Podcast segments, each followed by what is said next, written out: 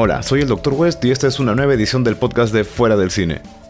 Como siempre, vamos a hablar un poco de cine fantástico y del menos convencional, lo que uno encuentra en la cartelera y lo que en su gran mayoría no. 31 de octubre llegamos a una fecha especial. Muchos estaremos celebrando Halloween, otros celebrarán el Día de la Canción Criolla. La cuestión es que, de cualquier manera que lo vean, es un día para celebrar. Y bueno, estos días han sido complicados para grabar, como verán, han pasado varias semanas que no he lanzado nada, pero han sido por distintos problemas que he estado teniendo, créanme que no es nada sencillo mantener esto. De todos modos, lo importante que tengo para contarles esta vez es que eh, la semana pasada, el fin de semana, tuve el gusto nuevamente de participar en una conferencia organizada por eh, la editorial El Gato Descalzo. Ellos tienen bastante tiempo ya haciendo un esfuerzo muy conjunto, un esfuerzo muy importante por mover todo lo que se refiere a literatura de terror. Habían organizado un concurso de cuentos, lo publicitamos en la página también. Y bueno, Finalmente se dio la oportunidad de presentar el libro, de presentar a algunos de los finalistas, de los ganadores del concurso y definitivamente pues eso ameritaba que se hicieran charlas. El tema que escogieron esta vez fueron los zombies y bueno, confiaron una vez más en mi persona para hablar acerca de los zombies en el cine. Los zombies en el cine, chicos, han sido un tema bastante extenso, ya son 86 años de zombies.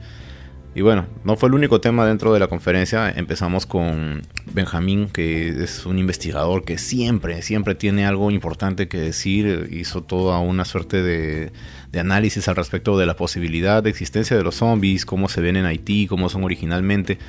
Y Después hemos estado viendo temas distintos en eh, apariciones de los zombies, tanto como les decía cinematográficamente, como también en los videojuegos, que es un área en el que se han expandido bastante. Eso, de eso se encargó eh, mi amigo Miguel Torres, que tuvo a bien hablar a nombre de fuera del cine. De verdad le agradezco muchísimo eso.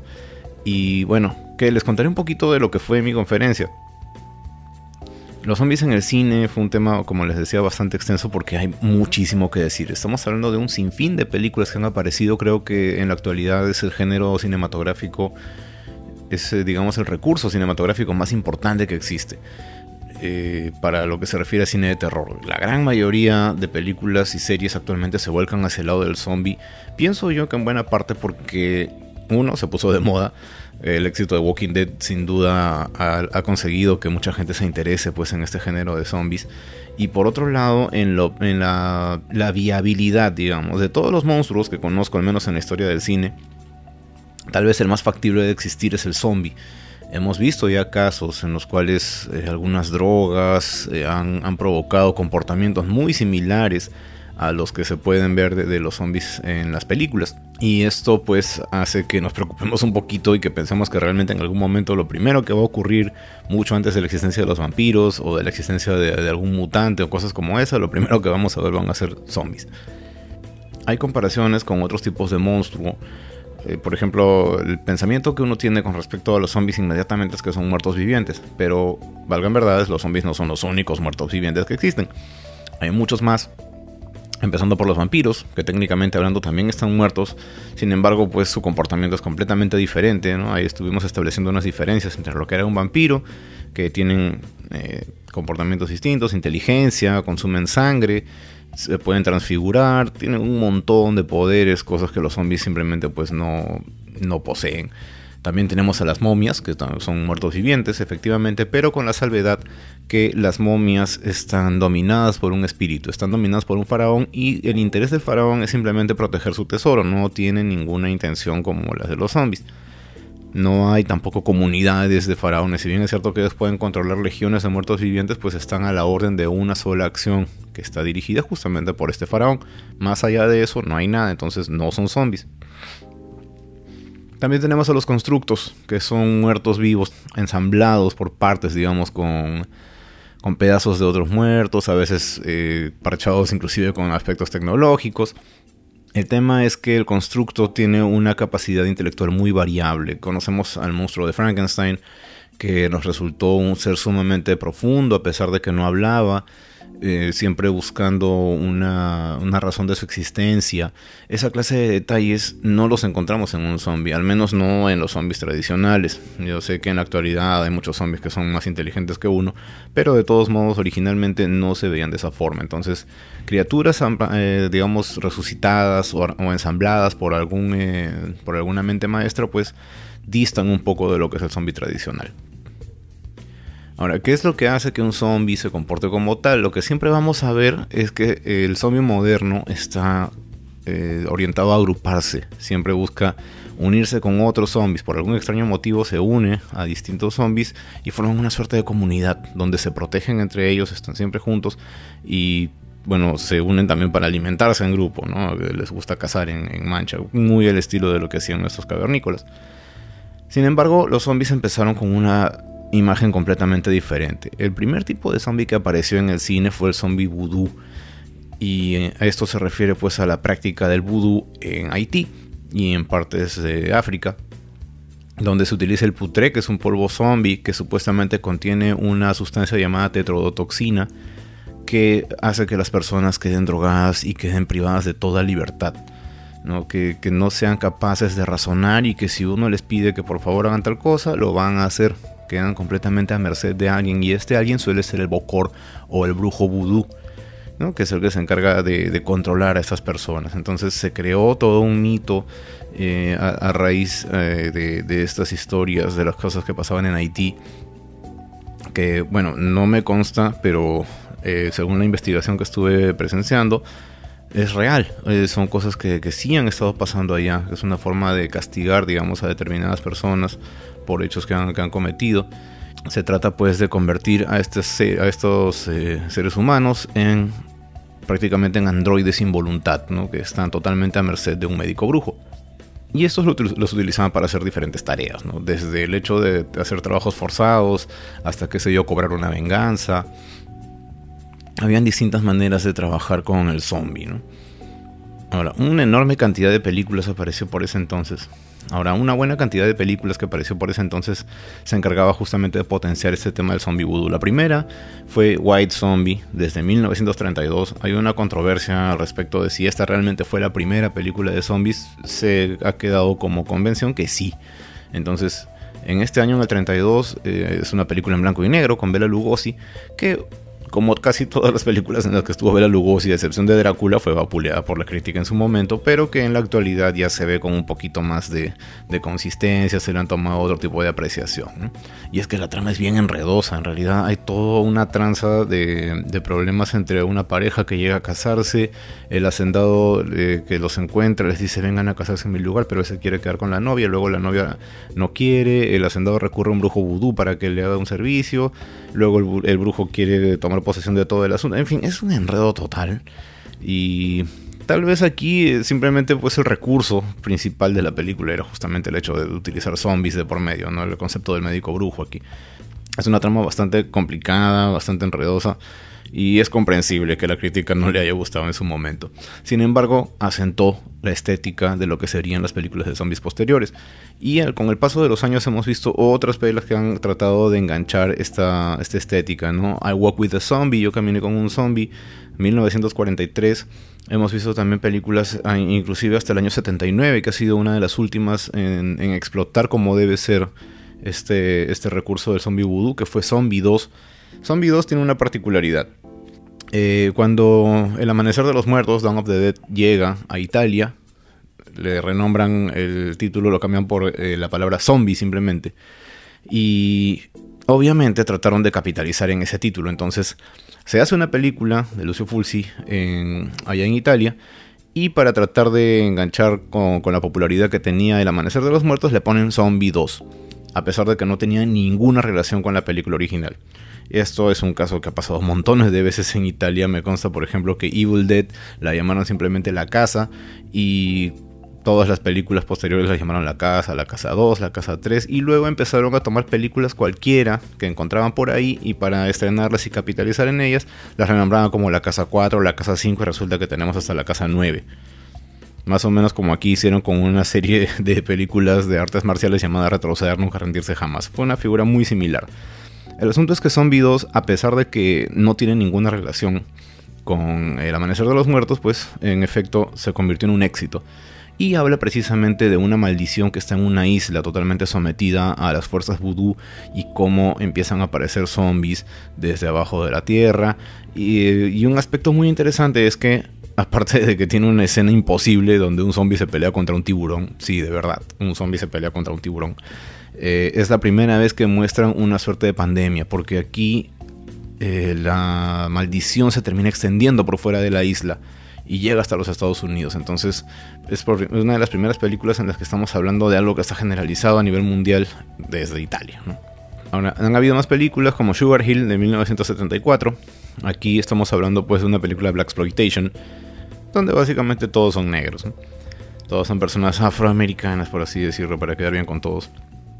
El asunto es que aquí hablamos de una mujer abusada, maltratada, que no tiene mejor idea que recurrir al médico brujo del lugar para pedirle que por favor le mande un ejército de zombies y le conceda esta venganza, ¿no? Lo cual efectivamente empieza a ocurrir y la película es una masacre total. Bastante simpática en realidad. Luego tenemos La Serpiente y el Arco Iris, The Serpent and the Rainbow, trabajo de Wes Craven. Craven es conocidísimo por ser el creador de Pesadilla en Elm Street.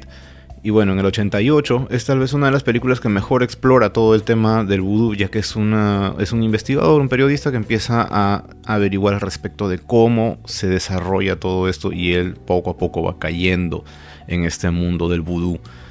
Eh, claro que aquí hacia el final se extienden un poquito más y bueno, realmente muestran que el médico brujo es capaz de controlar fuerzas sobrenaturales y cosas como esa, pero lo hace muchísimo más interesante, creo yo.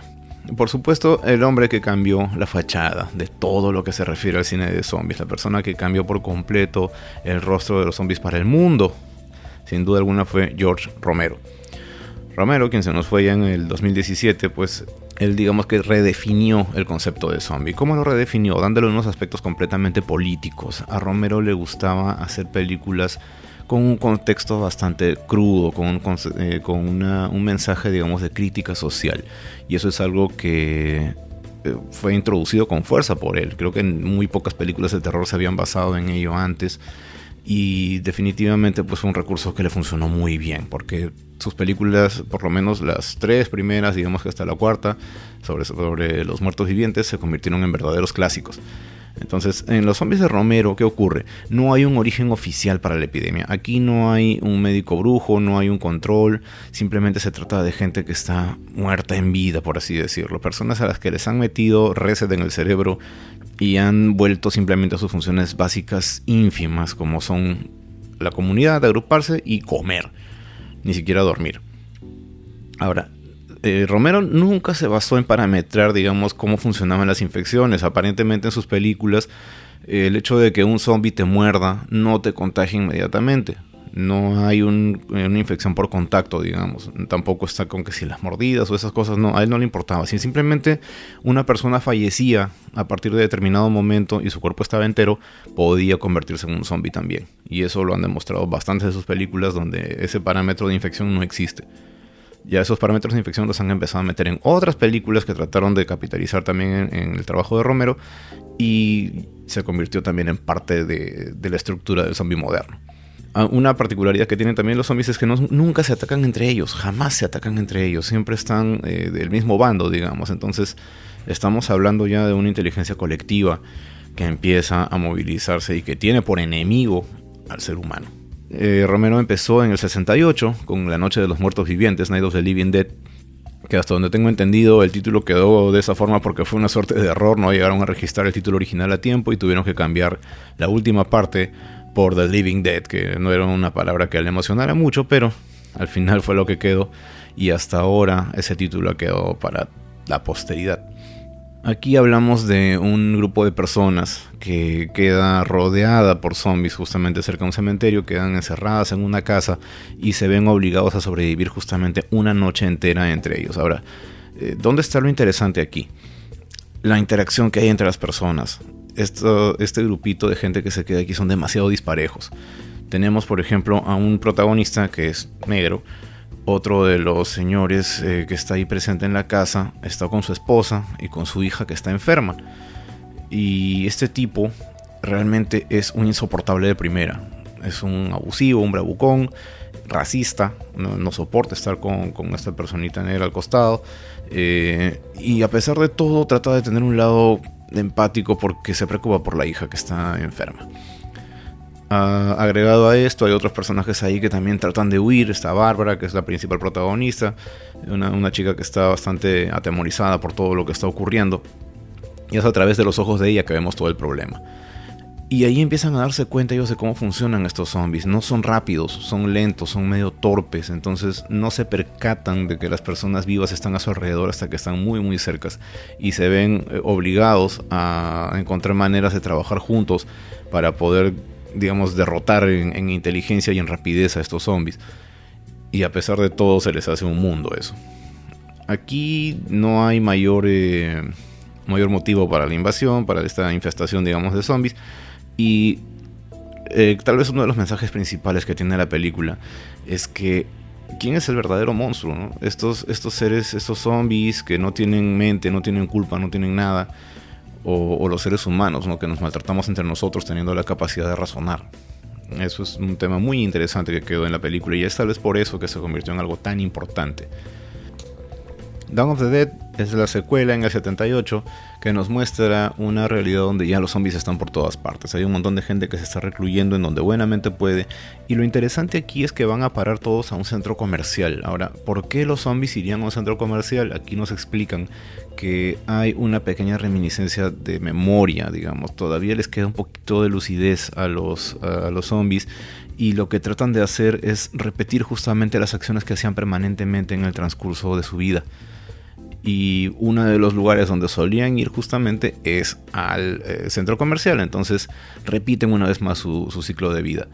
Ahora, ¿qué nos trata de decir Romero con esto? Muy probablemente que nosotros somos esos zombies que estamos acostumbrados a llevar una vida rutinaria, a llevar una vida cíclica, a llevar una vida a veces monótona. ¿Y en qué nos estamos convirtiendo? Nos hace pensar un poquito en cómo llevamos nuestra existencia, ¿no? Si realmente tú mañana te conviertes en un zombie, ¿a dónde iría tu cuerpo? ¿Cuál sería el lugar que visitaría? Ponte a pensar qué es lo que has estado repitiendo toda tu vida. Muy interesante esta, esta propuesta de Romero. Y bueno, en el 85 llega Day of the Dead, que es mi, mi, favorita personal. Por mucho que digan todos que Dawn of the Dead es la mejor, que probablemente lo sea, yo le tengo un cariño especial a Day of the Dead por el personaje de Bob, que es un zombie con memoria. Encuentran los militares un zombie que es capaz de recordar. Le ponen objetos enfrente y él los utiliza o trata de utilizarlos como los usaba cuando estaba vivo. Eh, ve a un militar y lo trata de saludar al estilo militar. Y ese es tal vez un factor que, no había visto antes, ¿no? Nos hace recordar que estos zombies, estos muertos vivientes, tuvieron una vida antes, estuvieron tal vez eh, llevando una vida agradable, una vida bonita y que ellos son unas víctimas también no son los malos directamente de la película si nos ponemos a analizar, son víctimas de algo que ocurrió, no sabemos qué, pero eso los convirtió en villanos. Y lo que buscan ellos es sobrevivir también, al igual que nosotros. Entonces realmente son tan malos. Podemos eh, marginarlos, podemos distanciarlos mucho de las personas. Esto lo vemos con constancia en realidad. Personas que tratan de luchársela día tras día por establecerse en algún lugar. Eh, Land of the Dead 2005 wow, bastante tiempo pasó desde Day of the Dead, que fue la, predecesora, vendría a ser la tercera. Land of the Dead es la cuarta película en esta saga enorme que hizo Romero. Y tal vez es la última de la cual creo que merece mencionarse su importancia, porque las dos que siguieron, la verdad, no fueron muy buenas. Eh, Land Dead nos muestra aquí a un zombie que definitivamente ya evolucionó. Big Daddy es un personaje muy interesante que aparece en la película, ya que es un zombie que empieza a razonar y no solamente razona como Bob a un nivel eh, limitado, sino que es capaz de enseñarle a los demás zombies, los empieza a hacer despertar. Los humanos ya consideran que han llegado a controlar la plaga de los zombies, rodeando sus ciudades con murallas, encontrando formas de distraerlos, ¿no? Hay, una, escena muy interesante con fuegos artificiales que lanzan al cielo y los zombies se quedan observando estas flores del cielo, como les decían. Entonces, eh, Big Daddy al ver esto se indigna y los hace despertar, los hace darse cuenta de que, oigan, no tienen por qué estar mirando eso, despierten. Hay otras cosas que podemos ir haciendo.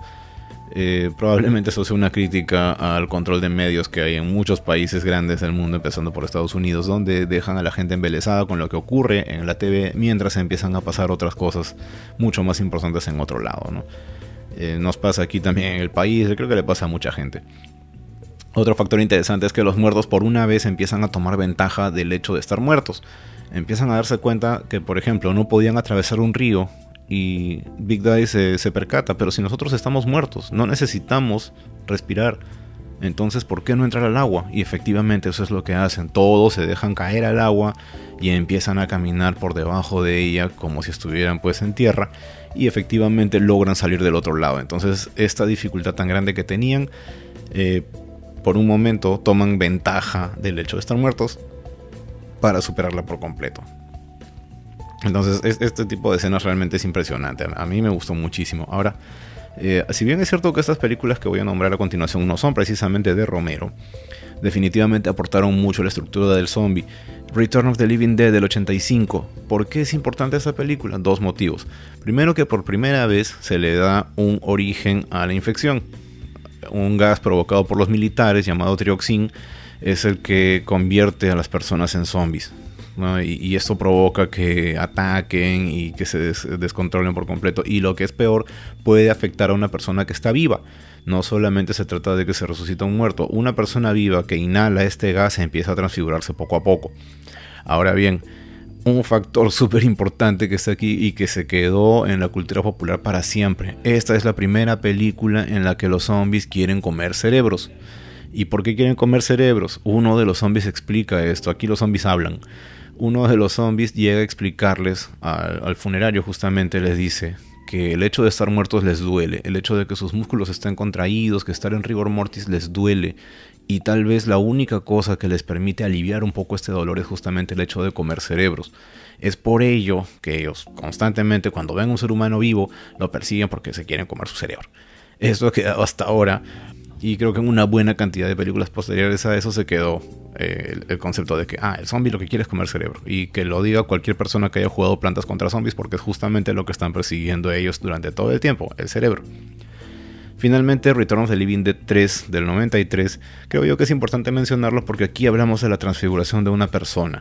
Eh, un chico que pierde a su novia, interpretada por Mindy Clark, ella eh, cae muerta y él no tiene mejor idea que suministrarle trioxin para que ella resucite. Ahora, lo hace con tanta prisa que ella prácticamente resucita de inmediato. Hay muy poco tiempo entre su muerte y su resurrección, entonces ella todavía está consciente de muchísimas cosas y hay un detalle interesante, ella no quiere convertirse en un zombie en ningún momento, entonces para evitar ese deseo de comer cerebros lo que ella hace es infligirse dolor eh, se, clava cosas en la piel y poco a poco empieza a convertirse en una suerte de viciosa de este dolor con tal de no eh, consumir cerebros porque ella todavía está consciente de que eso es algo completamente incorrecto.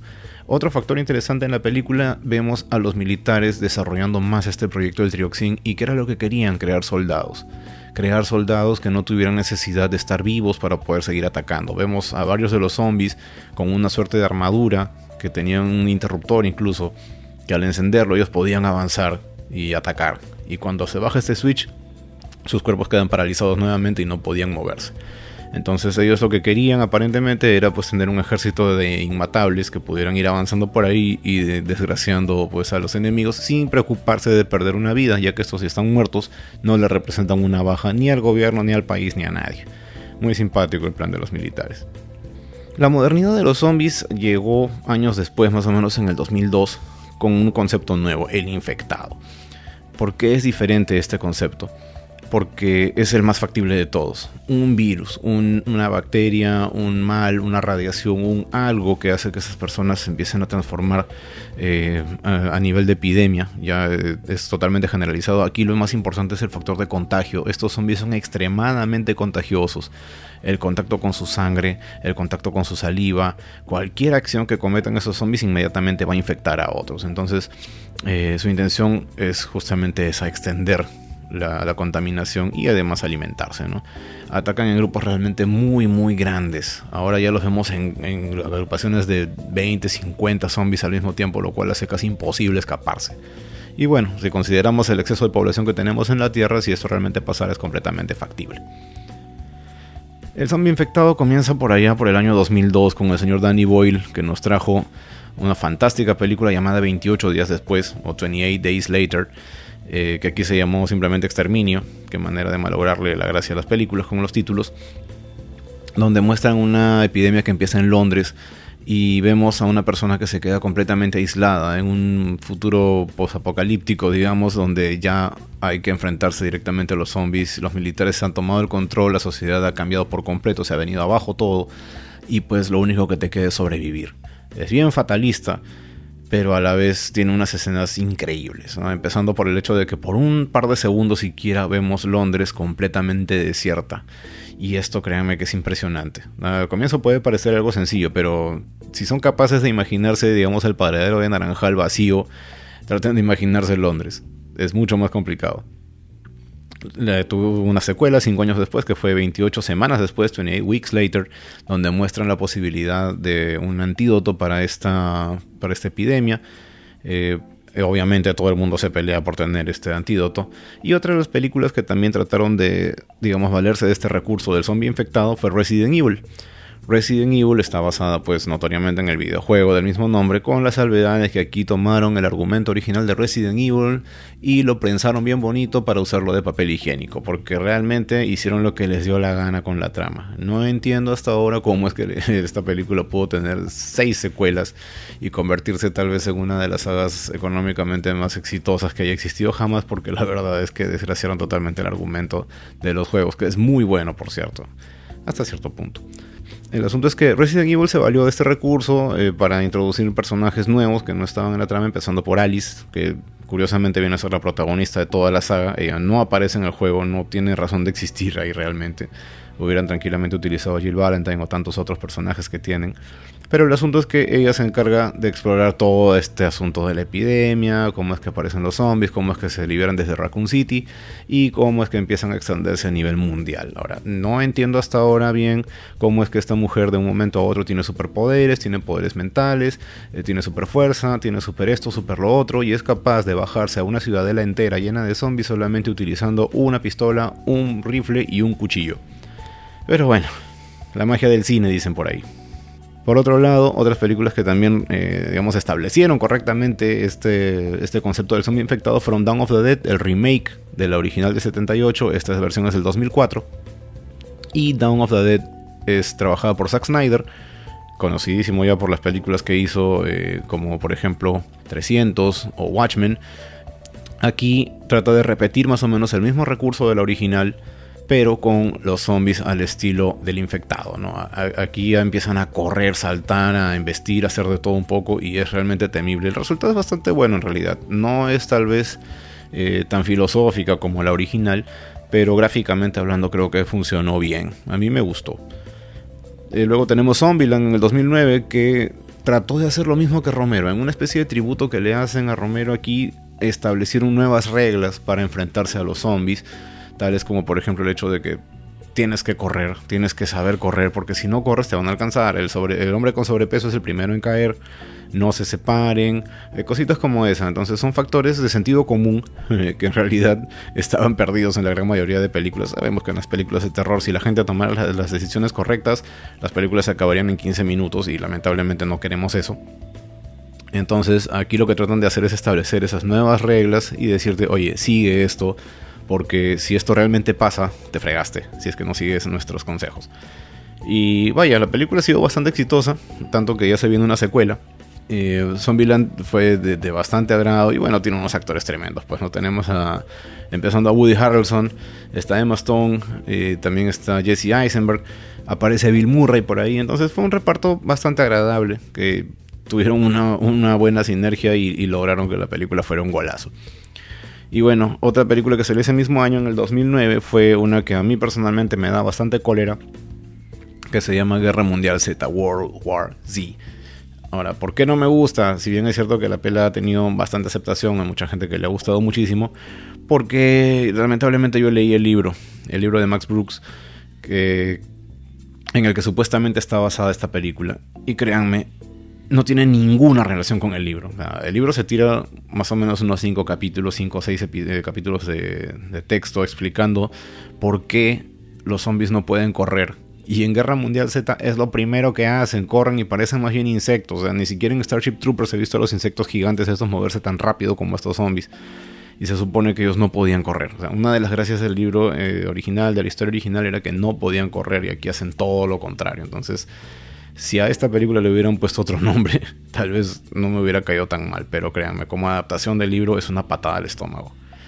Sin embargo, debo reconocer que tiene su hinchada, tanto que ya se viene una segunda parte y bueno, espero que hayan podido encontrar los errores y solucionarlos. Preséntenme una buena historia, es lo que les pediría la producción. Ahora, una gran gracia de los zombies y por qué es que nos hemos extendido tanto en este tema es porque son un recurso que se puede utilizar en muchas situaciones. Hay películas dramáticas de zombies, hay películas eh, cómicas, una, por ejemplo, dramática que me gusta bastante es eh, Tren a Busan, que ha tenido bastante aceptación también en todos lados. Creo que no hay persona que no la haya visto que, haya dicho que es mala. A mí personalmente me encantó, me pareció fascinante el trabajo. Bueno, es coreana también, ¿no? Y los coreanos, si algo saben hacer, es drama. Las novelas coreanas han tenido mucho éxito justamente porque estos señores saben trabajar el, gusto de las personas por, por las secuencias dramáticas, por las secuencias trágicas. Y, creo que el escenario de tener una invasión zombie era eh, uno de los mejores, era uno de los más aprovechables y eso fue lo que hicieron. Realmente Busan Aeng o eh, Tren a Busan o como la estrenaron aquí con ese asqueroso nombre de Estación Zombie, créanme que es un peliculón y vale muchísimo, muchísimo que la vean si es que no lo han hecho. ¿Por qué es interesante? Porque aquí no solamente nos presenta el hecho de que ah, vienen los zombies y ya nos van a comer, no, no se trata de eso.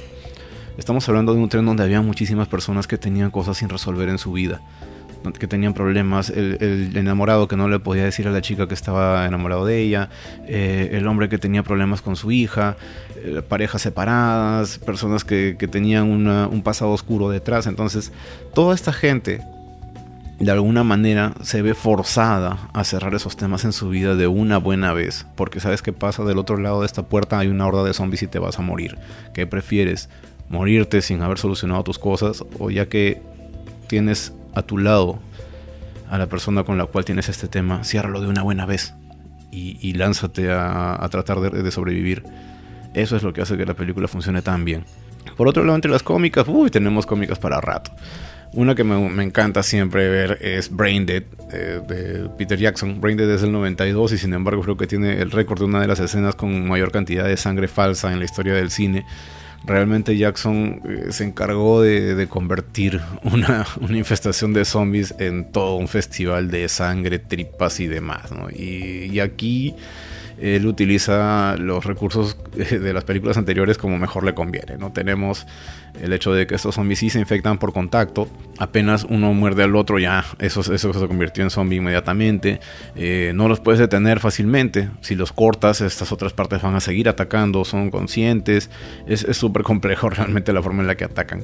Y bueno, lo que pasa es que aquí hablamos de una infección provocada por una, una criatura extraña llamada la ratamono de Sumatra que muerde a la madre de un muchacho y pues, pues a poco a poco se va convirtiendo en zombie. Pero este pata que sucede, tiene mamitis, entonces siempre está preocupado de su mami pobrecita, que no le vaya a ir muy mal que digamos, y se encarga de ocultarle a todo mundo que su madre ya murió hace rato y que está convertida en un zombie. Entonces poco a poco empiezan a llegar más y más personas a su casa por diferentes motivos y la mamá los va convirtiendo en zombies a todos. Entonces esto es una suerte de infestación de zombies al revés, ya que en la mayoría de películas lo que vemos es a los zombies tratando de meterse a una casa. Aquí es todo lo contrario. Aquí tenemos una casa que está repleta de zombies y lo que el propietario está tratando de hacer es evitar que salgan hacia el mundo, lo cual lo hace bastante simpático también.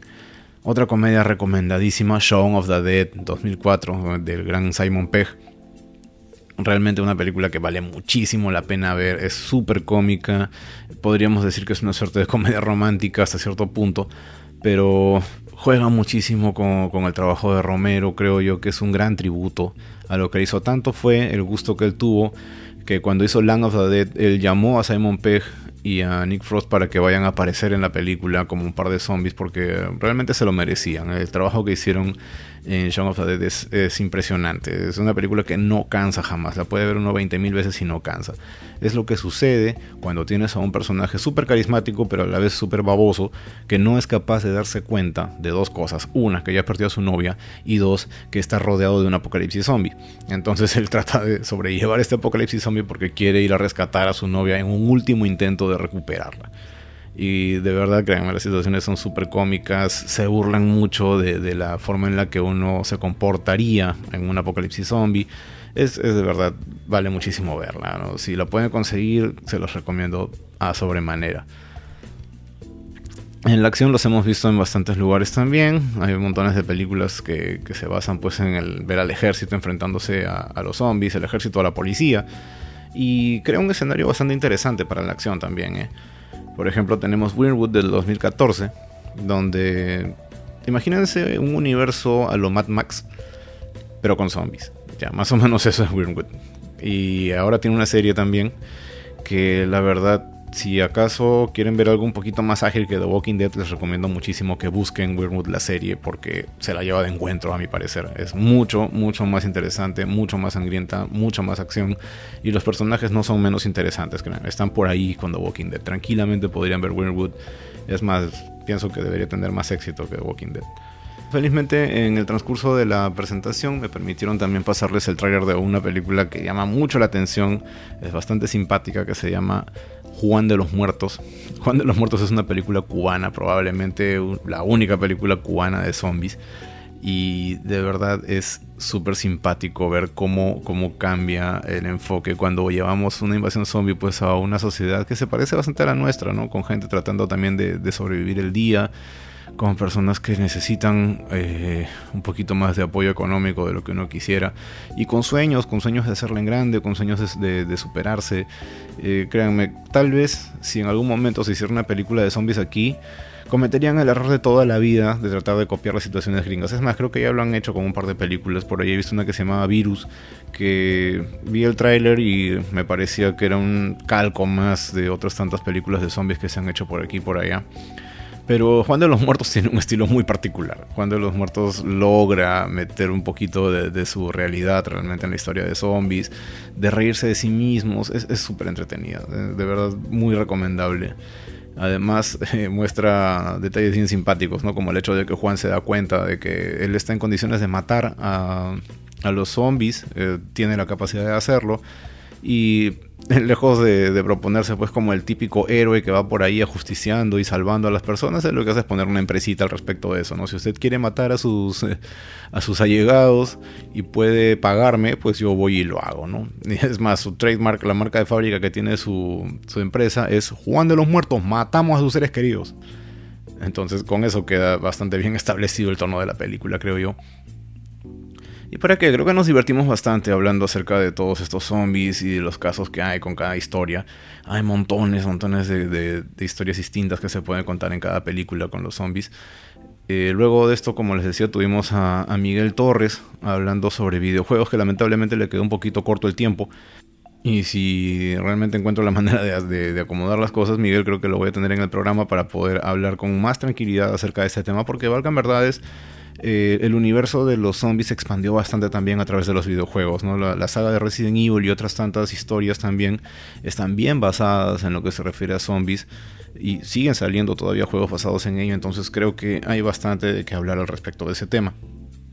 Así que nada, agradecerle una vez más al gato descalzo por haberme dado esta oportunidad de decir mis paparuladas en frente de un montón de gente y nada, espero que les haya gustado mucho toda la exposición. Como les dije, yo estoy con toda la voluntad del caso de compartirles más películas, de conversar con ustedes al respecto de cine. Vamos a ver en algún momento que hacer una reunión o algo porque creo que ya es momento, creo que ya es tiempo de, empezar a tomar esto un poquito más en, otro nivel.